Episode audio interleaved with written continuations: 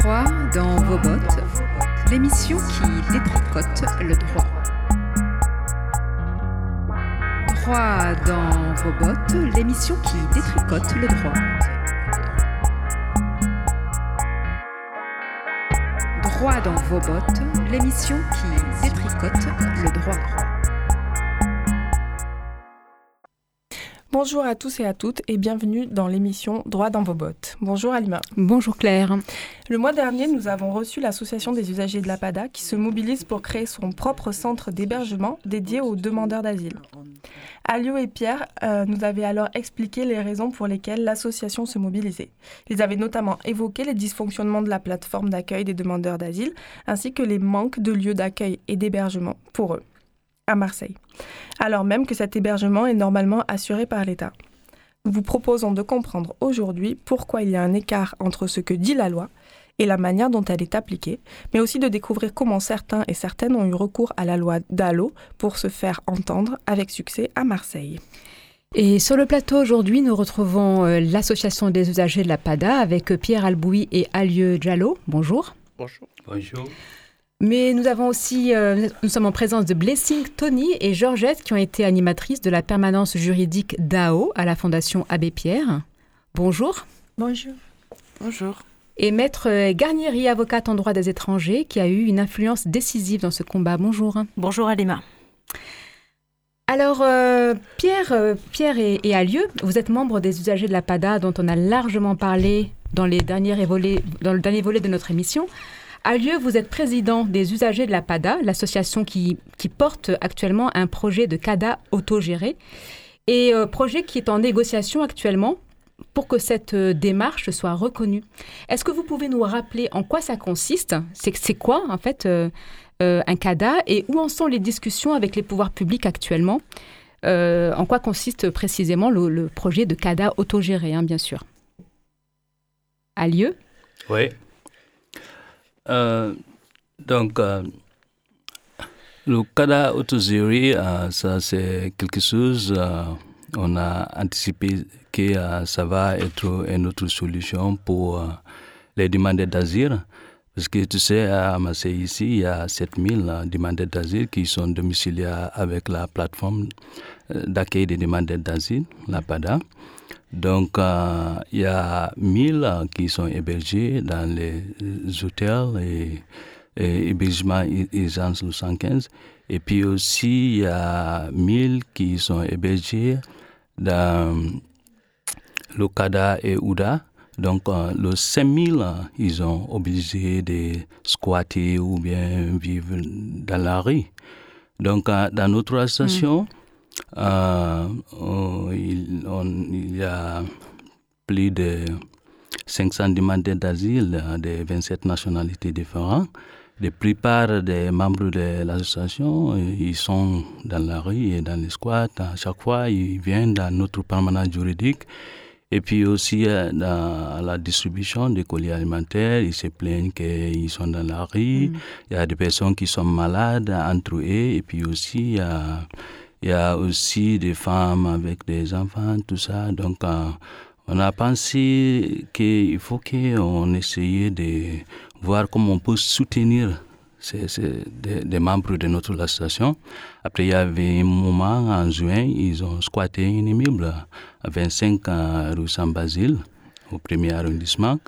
Après, il y a la police qui vient là-bas euh, pour les sorties, pour les expulsé. Mhm. Après, il m'a appelé en disant qu'ils ont squatté une Bible, la police est venue là-bas. Donc, euh, moi, j'ai intervenu là-bas. Après, euh, essayer de parler avec la police. Donc, euh, on a réussi. on a la chance que la police, après, ils ont arrêté, ils n'ont pas... À maintenir les, les, les personnes sur place. oui. et, alors, du coup, c'est de là qu'est née l'idée de créer un, un centre d'hébergement autogéré par, euh, du coup, par les membres, de, notamment les, membres de, l'association, mais aussi les personnes qui sont là actuellement dans le squat. Et, en quoi ça consiste en fait euh, un centre autogéré? Qu'est-ce qu'il y a comme idée derrière? Euh, Ça, c'est.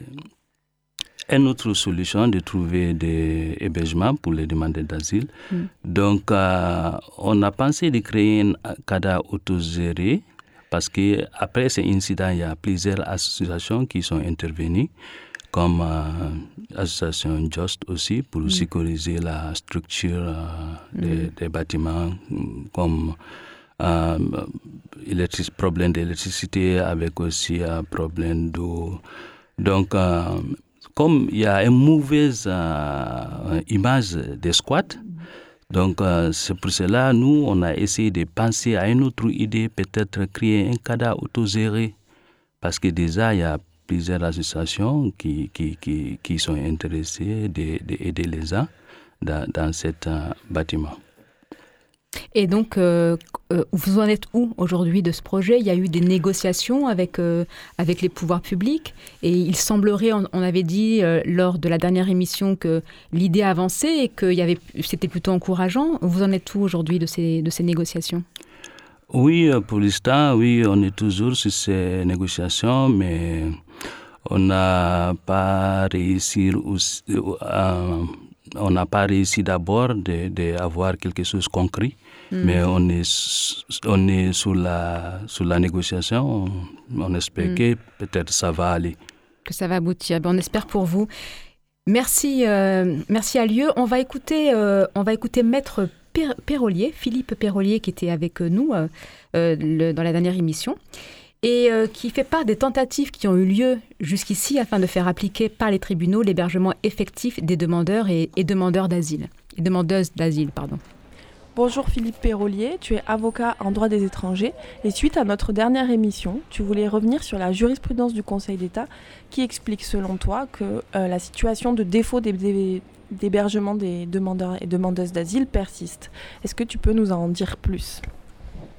Oui, donc en, en 2010, le Conseil d'État, pour la première fois, a jugé que euh, pour examiner euh, euh, les problèmes d'hébergement de demandeurs d'asile, il fallait tenir compte des moyens dont disposait l'administration.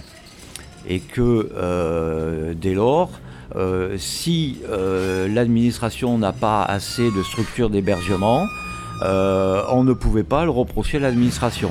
Ce qui est un, un- contresens complet, puisque euh, l'État lui-même met euh, les moyens budgétaires à travers les lois de finances, et, donc l'État lui-même, en ne mettant pas les moyens budgétaires nécessaires, met à néant les obligations qui dérivent du droit européen, hein, des directives européennes qui, euh, elles, imposent euh, euh, que les États fassent en sorte de, donner un hébergement ou les allocations aux demandeurs d'asile. C'est-à-dire qu'en gros, le Conseil d'État dit aujourd'hui, bon, bah, il n'y a pas les moyens parce que vous n'avez pas mis assez de budget pour avoir suffisamment d'hébergement, donc on ne peut pas vous reprocher de ne pas les héberger puisque vous n'avez pas de lieu d'hébergement. C'est un peu tautologique comme réflexion. Ah, tout à fait, c'est- un cercle vicieux abominable. hein. C'est-à-dire que là, euh, plutôt que de faire respecter les, droits ou le droit européen, euh, le, Conseil d'État les, les- les- écarte au nom de euh, principes financiers que l'État lui-même euh, ne met pas. hein. Euh, voilà. Et alors, est-ce qu'un avocat a des recours par rapport à ça? Est-ce que par exemple, on peut faire valoir le droit de l'Union européenne euh, par-dessus le Conseil d'État quelque part? Alors actuellement, c'est extrêmement difficile, puisque le seul moyen juridique, euh, c'est euh, de, euh, d'en appeler à la Cour de justice de l'Union européenne à travers un mécanisme juridique qui s'appelle euh, l'exception préjudicielle, c'est-à-dire qu'on dit euh, aux juges, euh, attendez, là, vous ne pouvez pas juger de cette situation, il faut d'abord interpréter le droit européen pour déterminer quelles sont les obligations exactes de la France en matière d'hébergement, par exemple.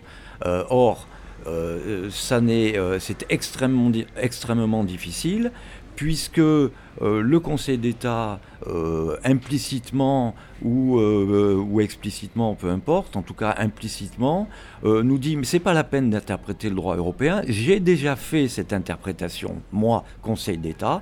Donc ne nous embêtez pas avec votre exception préjudicielle.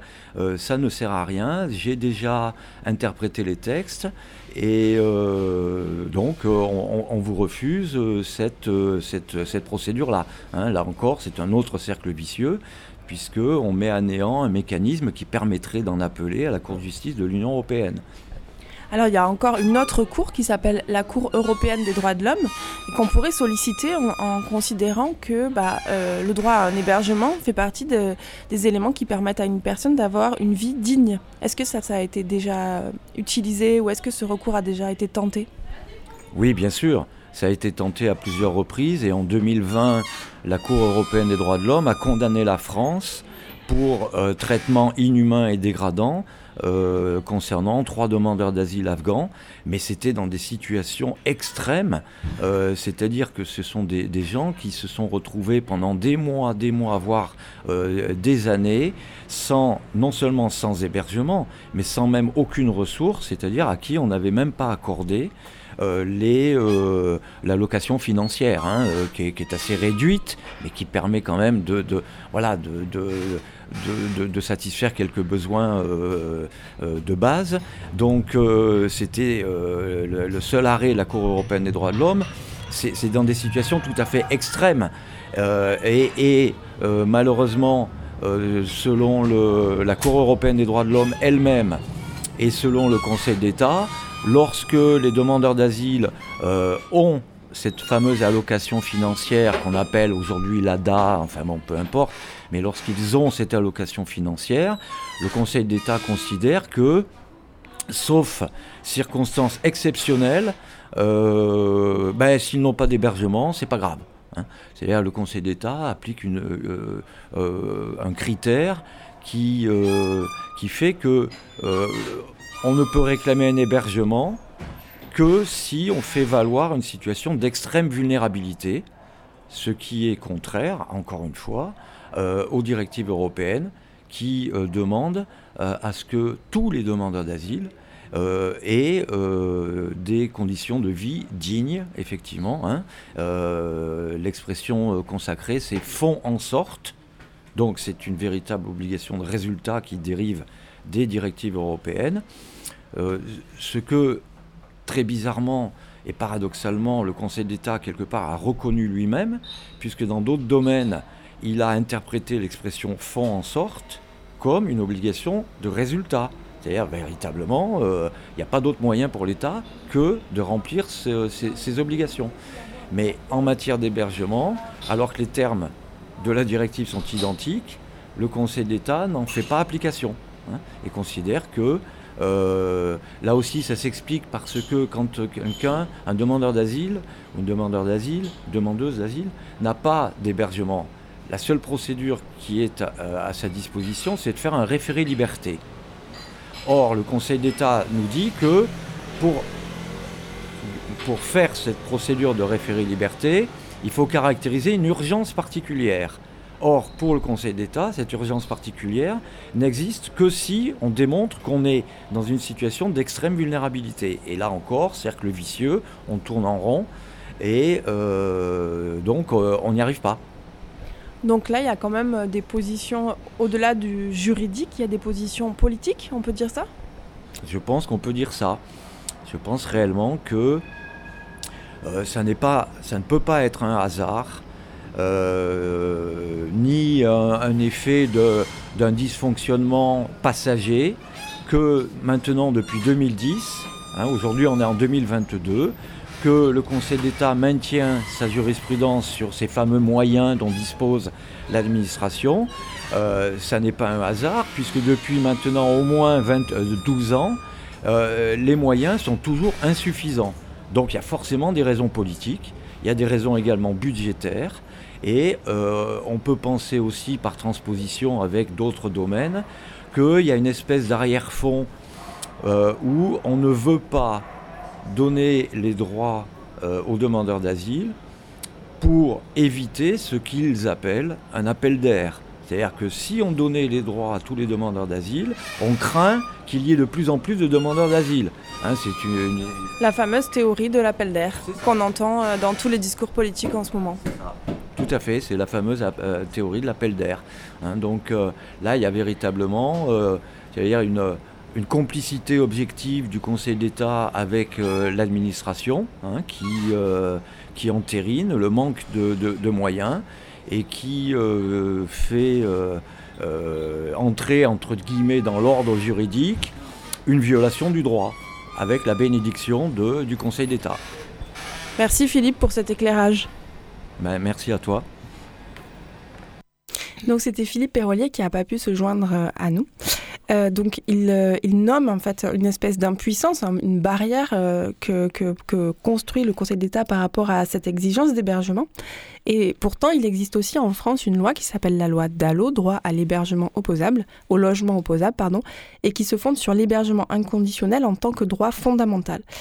Donc, est-ce que les demandeurs et demandeuses d'asile, ils peuvent bénéficier de cette loi? Et finalement contourner le refus qui leur est fait sur le terrain des conditions matérielles d'accueil et de l'asile en se tournant vers le droit commun. Et comme on est dans une émission euh, euh, qui se veut accessible à tout le monde, on va expliquer le droit commun. C'est le droit général, c'est-à-dire celui qui est applicable à tous et toutes. Tandis que par exemple, le droit d'asile, c'est un droit d'exception. C'est celui qui euh, va être applicable à des personnes qui remplissent certaines catégories, c'est-à-dire qui demandent euh, le droit d'asile. Donc, du coup, est-ce que les demandeurs et demandeuses d'asile peuvent mobiliser le cadre du droit commun? Pierre ou Camille?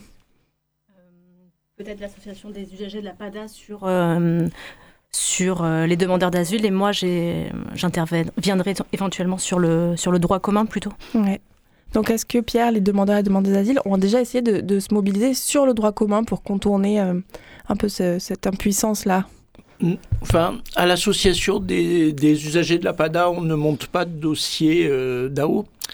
donc pour les demandeurs d'asile, déjà, ça serait le droit à l'hébergement, puisqu'ils mhm. ne rentrent pas dans les critères de la loi euh, DALO. Ils ne rentrent que dans les critères de droit à l'hébergement. Et en fait, sur une, sur une vie de demandeur d'asile, je dirais, là, on n'est pas sur un temps long.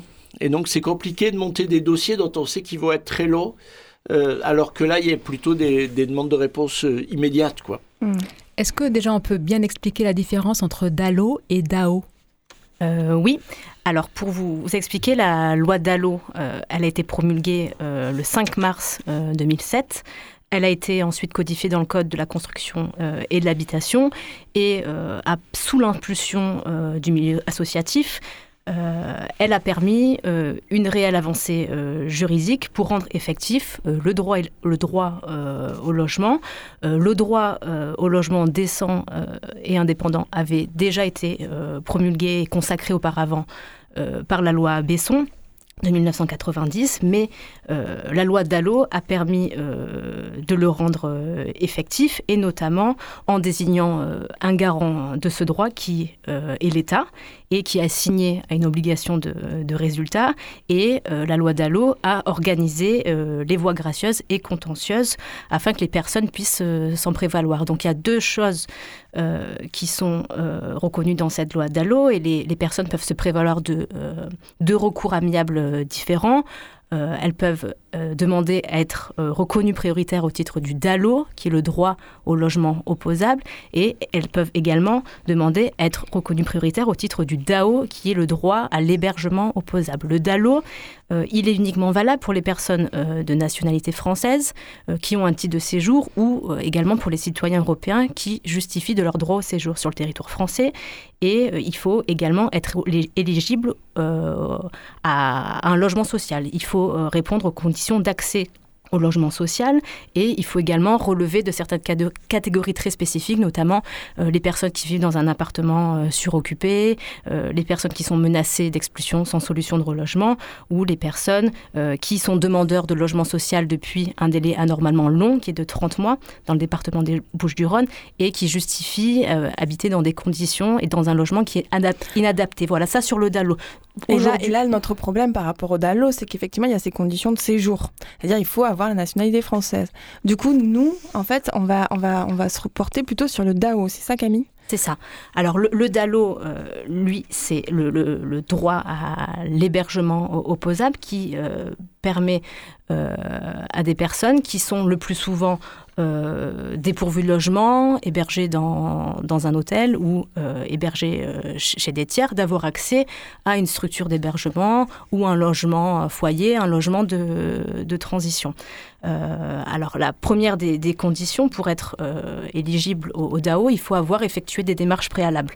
Alors effectuer des démarches préalables, c'est par exemple un appel au 115 créer une fiche SIAO. Ou euh, juste voir son assistante sociale et dire bah voilà j'ai besoin d'un logement ou euh, comme tu disais appeler le 115. Le 115 c'est le numéro d'urgence euh, pour les personnes qui sont sans hébergement. Donc ça veut dire que si on, appelle juste une seule fois au 115, 115 donc 115 sur le téléphone, et ben du coup ça suffit pour nous pour qu'on soit légitime à faire une demande d'hébergement dans le cadre de la loi DAO. C'est bien ça. Un seul appel au 115 euh, constitue une démarche préalable euh, pour être éligible euh, au DAO. Voilà. Alors après, ce qui pose difficulté, c'est l'accès au DAO pour les personnes qui sont en situation irrégulière. contrairement au DALO qui lui exclut les personnes irrégulières de ce dispositif, le, la loi n'exclut pas les personnes en situation irrégulière du, dispositif mm. DAO. la seule chose que le Code de la construction dit, c'est que les personnes qui ne remplissent pas la condition de régularité euh, de séjour peuvent uniquement se voir orientés euh, vers une structure euh, d'hébergement. Voilà. Et, donc, alors, du coup, on se dit, bon, bah alors on a ce problème-là, on n'arrive pas à accéder à un, logement dans le cadre des droits qui normalement sont ceux obligatoires à mettre en place par l'État. On va donc contourner ça, on va passer par le DAO. Et là, euh, donc comme tu nous le dis, il y a une possibilité d'être hébergé, sauf qu'on s'aperçoit que jusqu'en décembre dernier, la commission DAO, donc la commission qui s'occupait de, de, regarder ces dossiers et puis d'attribuer ces hébergements, elle refusait systématiquement de déclarer prioritaire les demandes de personnes en demande d'asile ou qui n'avaient pas de titre de séjour. Donc il s'agissait en fait comme une position de principe et il semble que c'était une position qui allait euh, à l'encontre de l'esprit de la loi. Et donc comment c'est possible ça? Comment une administration peut euh, prendre des décisions, à Marseille en tout cas, qui, sont, euh, qui vont à l'encontre de la loi? C'est une euh, position illégale euh, que l'on a pu observer de la commission de médiation euh, des Bouches-du-Rhône et qui nous le dit, puisque j'y reviendrai, mais dans le cadre des recours en masse que, l'on a effectué dans le cadre du contentieux d'AO, la préfecture, dans, ses mémoires en, défense, nous le dit noir sur blanc qu'elle a la libre appréciation pour déclarer une personne prioritaire ou pas. Euh, et que euh, pour elle, euh, toutes les personnes en situation irrégulière sont exclues du dispositif DAO, contrairement à d'autres commissions en France. Voilà. Donc c'est illégal. C'est le, ce qui est illégal, c'est le fait que ça soit systématique. Euh, le, Code de la construction et de l'habitation euh, donne la possibilité à la commission de médiation mm. de euh, reconnaître une, personne en situation irrégulière ou qui n'a pas le bon titre de séjour éligible, éligible au titre du DAO. Mais ce qui pose problème, c'est le, refus systématique sans analyse concrète et, et précise des, des situations euh, individuelles. Voilà. C'est un, un, défaut euh, d'examen euh, des dossiers qui lui sont, qui lui sont présentés. Voilà.